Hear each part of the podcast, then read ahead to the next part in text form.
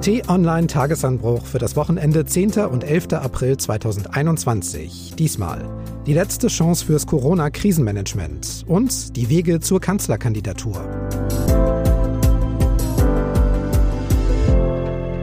Herzlich willkommen im Wochenende und zu unserem Rückblick auf politische Top-Themen der Woche. Wir wollen in den nächsten Minuten analysieren, kommentieren, Hintergründe geben. Schön, dass Sie dabei sind.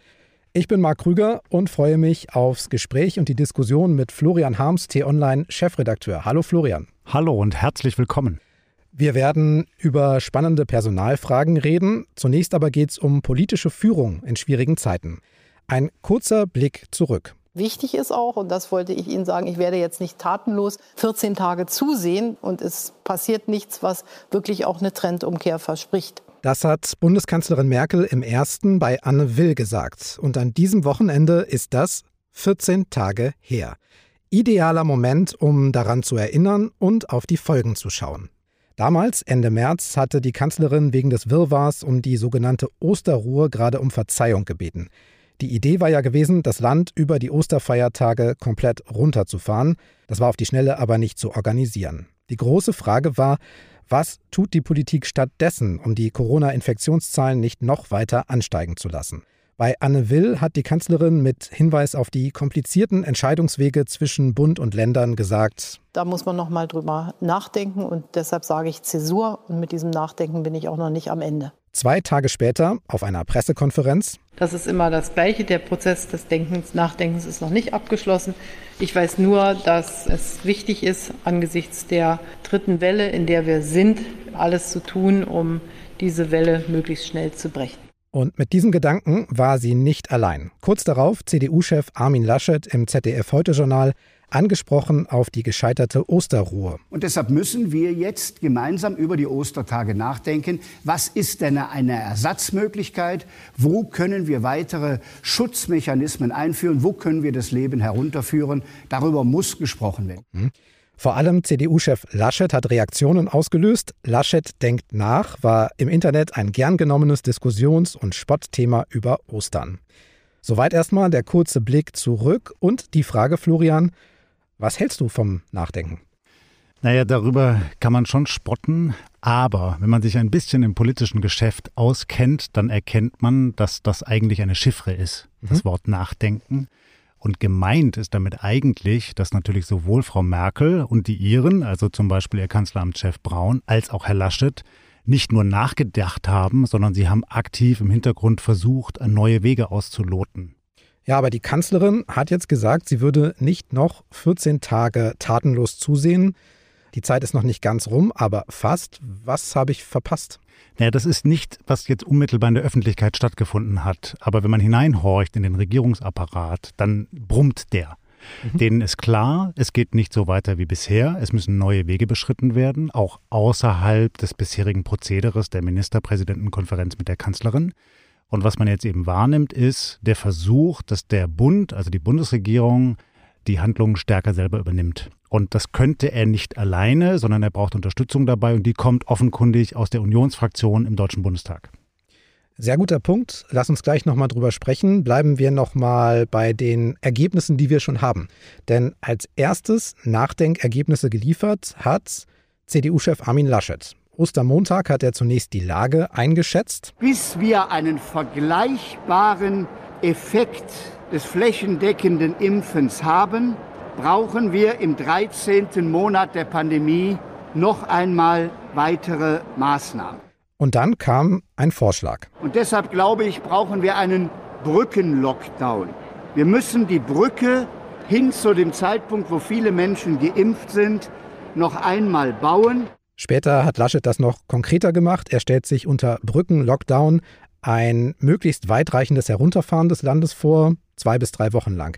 Das klingt aber im Prinzip wie eine verlängerte Osterruhe, oder nicht? Ja, auch darüber gibt es jetzt viel Spott auch über das Wording, Brückenlockdown, weil wir haben ja jetzt schon viele Lockdowns kennengelernt, den Wellenbrecher-Lockdown und den kurzen und den harten und jetzt den Brückenlockdown. Ja, er hat es ja erklärt, er will eine Brücke hinbauen so, zu einer anderen Und das Zeit. ist ja eigentlich nicht falsch, weil das entspricht dem, was die Wissenschaftler sagen. Und die Wissenschaftler haben bisher immer recht gehabt in dieser Pandemie. Es reicht eben nicht, jetzt nur allein auf das Testen und Impfen zu setzen, sondern die Infektionen nehmen so stark zu und die Beanspruchung der Intensivstationen geht so schnell, dass man jetzt erst noch mal etwas tun muss. Ja, du sagst es. Die Infektionszahlen gehen nach oben. Mediziner warnen eindringlich vor einem Engpass bei den Intensivbetten. Das hat Laschet auch mitbekommen und deshalb wollte er ja außerdem die Ministerpräsidentenkonferenz vorziehen auf diese Woche. Das hat nicht geklappt. Stattdessen kam am Freitag von Regierungssprecherin Ulrike Demmer diese Nachricht. Die Ministerpräsidentenkonferenz, die geplant war für Montag, wird am Montag nicht stattfinden. Es wird in der kommenden Woche gar keine Ministerpräsidentenkonferenz stattfinden. Trotz steigender Zahlen soll das bisher wichtigste Entscheidungsgremium ausfallen. Damit ist Laschet jetzt ja quasi doppelt gescheitert. Keine vorgezogene Ministerpräsidentenkonferenz, sondern gar keine. Und damit ja auch keine Chance, einen Brückenlockdown zu beschließen. Wieso lassen selbst die eigenen Leute Laschet damit so auflaufen? Wieso bewegt sich in dieser gefährlichen Situation in der Pandemie keiner? Weil wir mittendrin sind in einem Wahlkampf. Darüber können wir ja nachher auch noch sprechen. Mhm. Und jedes einzelne Wort von Armin Laschet wird jetzt auf die Goldwaage gelegt und wird sowohl von seinen Anhängern als auch seinen Gegnern abgetastet. Na, was meint er damit? Wie will er sich damit positionieren? Und das macht das ganze Krisenmanagement jetzt so schwierig dass eben auch in der Bundesregierung nicht mehr Union und SPD Seite an Seite gehen, sondern dass man sich da auch schon belauert im Hinblick auf die Bundestagswahl im Herbst. Die Kanzlerin hat in ihrem Fernsehinterview gesagt, wenn die Länder selbstgefasste Beschlüsse nicht umsetzen, dann könnte der Bund künftig über das Infektionsschutzgesetz mehr Einfluss nehmen.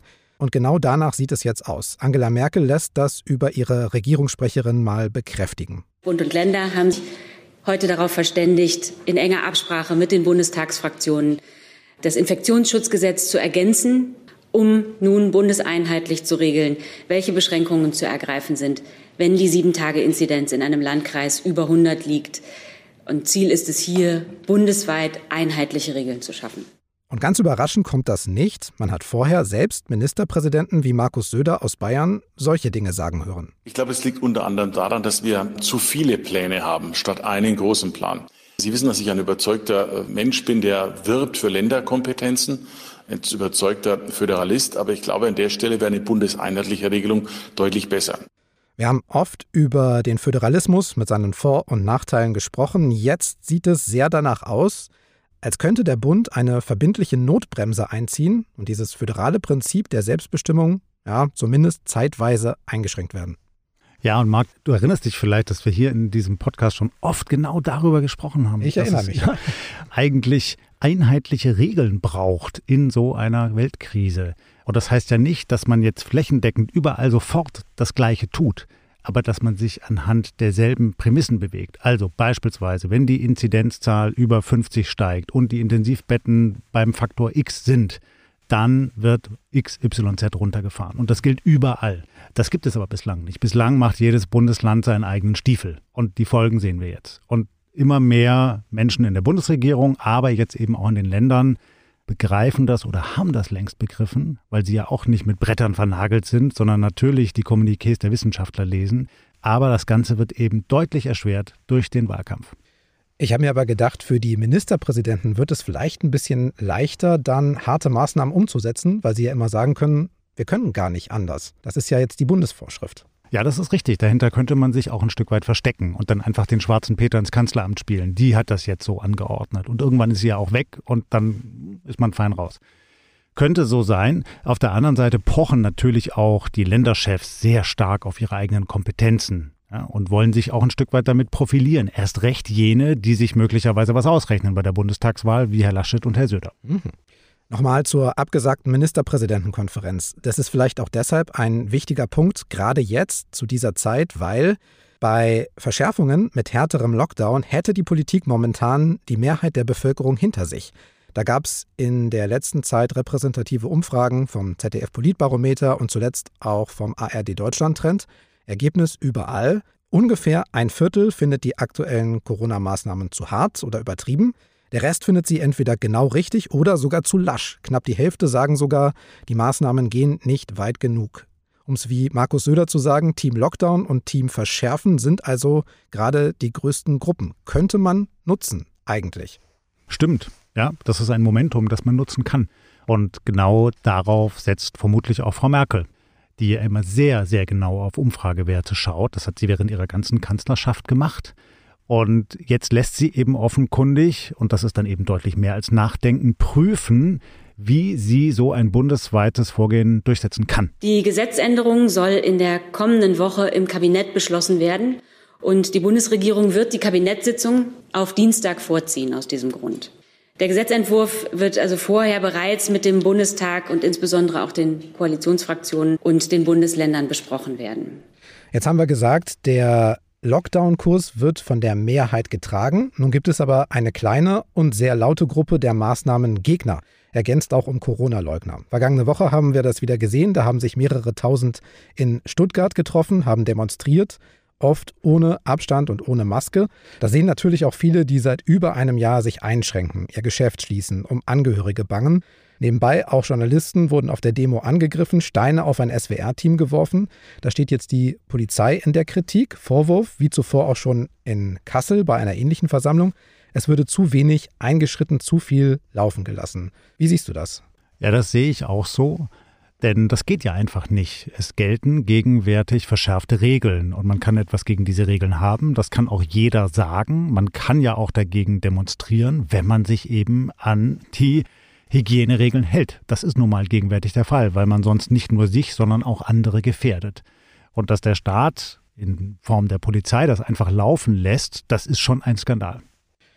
Vielleicht noch ein paar Zahlen zur Lage. Als die Kanzlerin ihr Fernsehinterview gegeben hat, da lag der bundesweite Inzidenzwert bei rund 138 Infektionen pro 100.000 Einwohner und Woche, ist dann leicht gestiegen und wieder auf unter 120 gefallen, aber Aussagekraft unklar, weil eben die Ostertage dazwischen lagen und vielleicht da weniger getestet und auch gemeldet wird.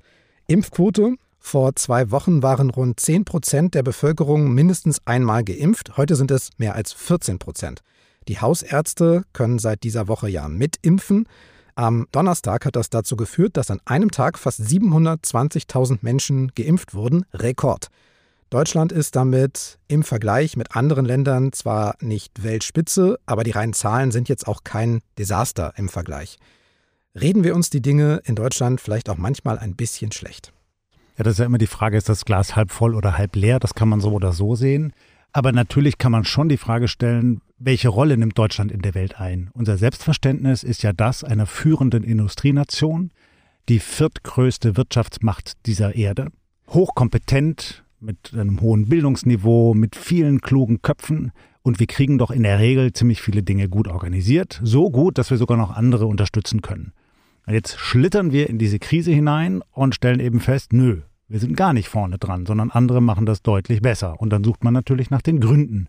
Und wenn man dann noch feststellt, dass diese Gründe gar nicht so fürchterlich komplex sind, sondern dass man es halt möglicherweise anders hätte organisieren können, eben beispielsweise mit anderen Kompetenzverteilungen oder indem man früher das Land digitalisiert hätte, dann kann man schon ernste Kritik üben und das ist auch richtig so.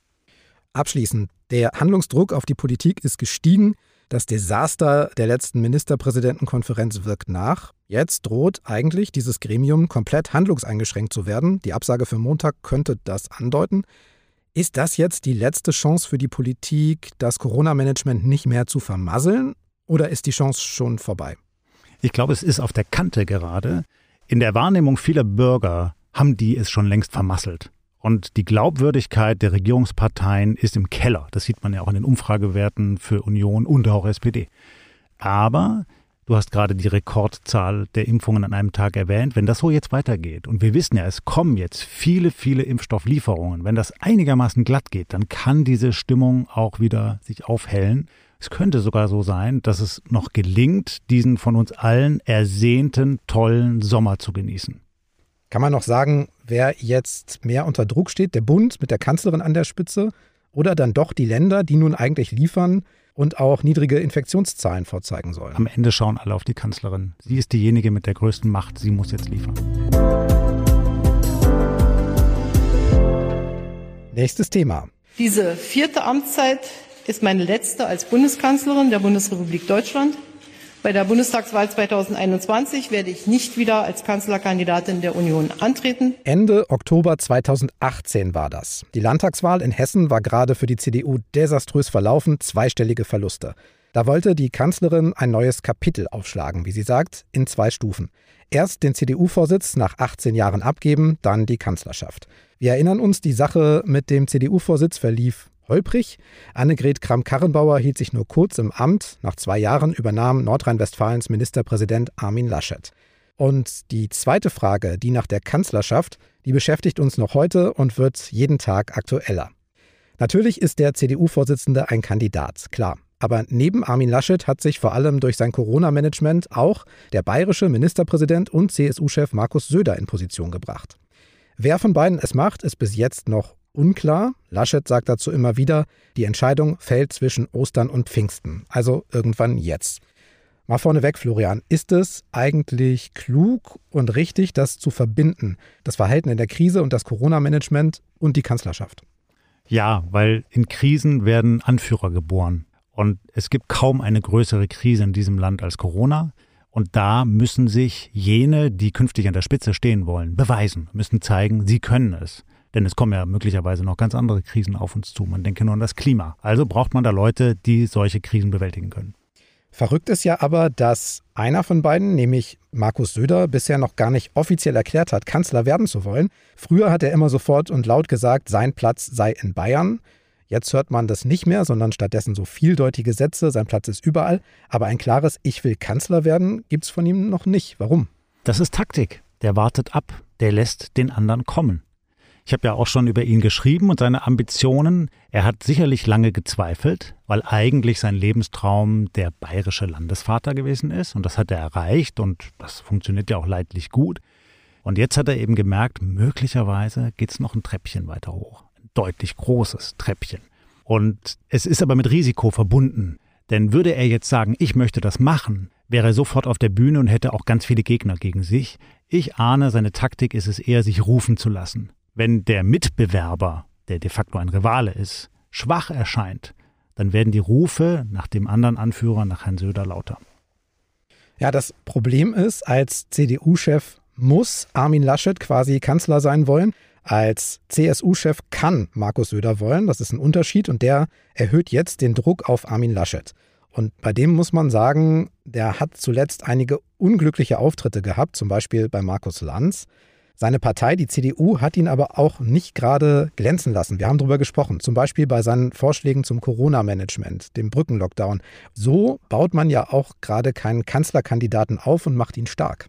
Das stimmt, er hat eben noch nicht die ganze CDU bundesweit hinter sich versammelt. Das bräuchte möglicherweise auch länger Zeit. Er ist ja noch gar nicht so lang an der Parteispitze und viele haben seinen Kontrahenten Friedrich Merz damals unterstützt, ein paar auch den äh, Röttgen.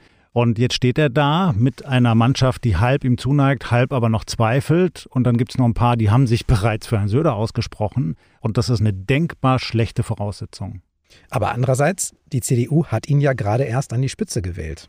Das stimmt. Und eigentlich müsste man, wäre man wirklich von ihm überzeugt, jetzt sagen, kostet es, was es wolle, den unterstützen wir. Aber jetzt kommt eben hinzu, dass er in seiner ganzen Art, und das ist wenig beschrieben worden, auch im politischen Journalismus, lang nicht so überzeugend wirkt wie Herr Söder, der eine sehr große Begabung hat im Formulieren, im Auftreten, im Wirken als Führungskraft. Ich habe die beiden ja auch selber erlebt. Wenn Herr Söder in einen Raum reinkommt, dann weiß man, das ist der Chef. Oder jedenfalls derjenige, der sich für den Chef hält. Herr Laschet kommt eher so dazu und stellt sich so dazu. Das ist eine ganz andere Form des Auftretens und des Wirkens. Und man kann dann ja mal schauen, was machen die eigentlich? Ist das Corona-Krisenmanagement von Herrn Söder wirklich besser als das von Herrn Laschet? Wenn man sich die reinen Zahlen anschaut, ist es genau andersrum. Dann ist es nämlich in NRW an vielen Stellen besser gelungen, die Pandemie einzudämmen. Aber das Auftreten und Wirken, das beherrscht Herr Söder meisterhaft. Das hat auch Auswirkungen, denn rein von den Umfragen her müsste die Sache klar sein. Markus Söder liegt in der Kanzlerkandidatenbeliebtheit überall in allen Umfragen deutlich vorne. Armin Laschet irgendwo abgeschlagen bei so um die 20 Prozent.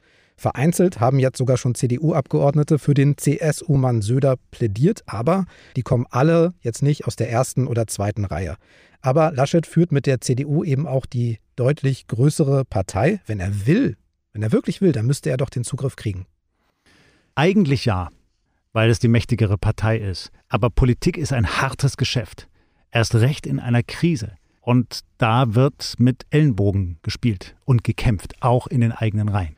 Und Armin Laschet merkt ja, dass er noch auf dünnem Eis unterwegs ist, auch bei seinen eigenen Leuten. Deshalb wird er jetzt nicht hingehen und einfach sagen, ich mach das, sondern er muss erstmal versuchen, möglichst viele Leute hinter sich zu scharen, bevor er sich dann in das Gespräch mit Herrn Söder traut.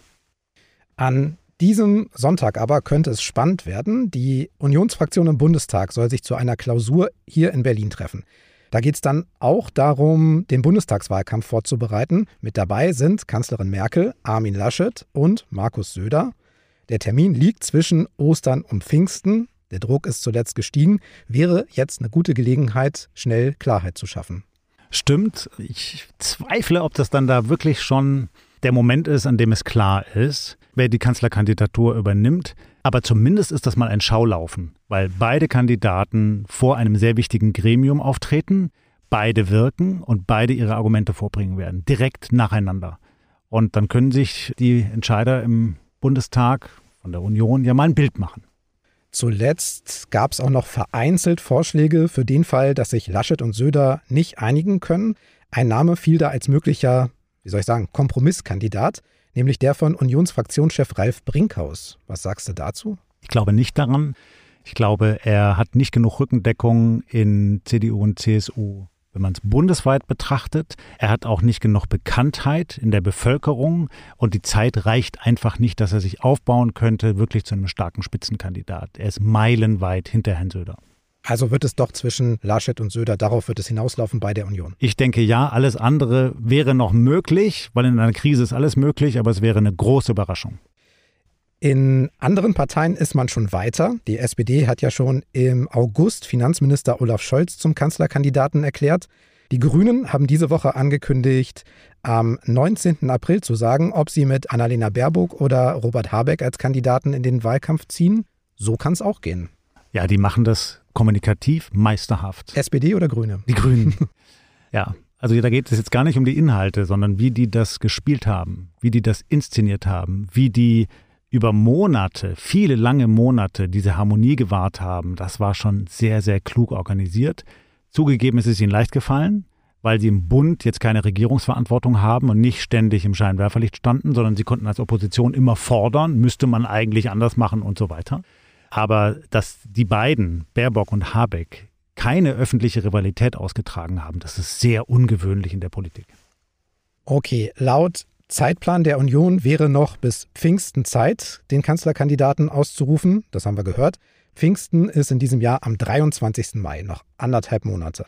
Was wäre aus heutiger Perspektive ein guter Zeitpunkt, um den Unionskanzlerkandidaten jetzt gegen die anderen zu stellen? So schnell wie möglich.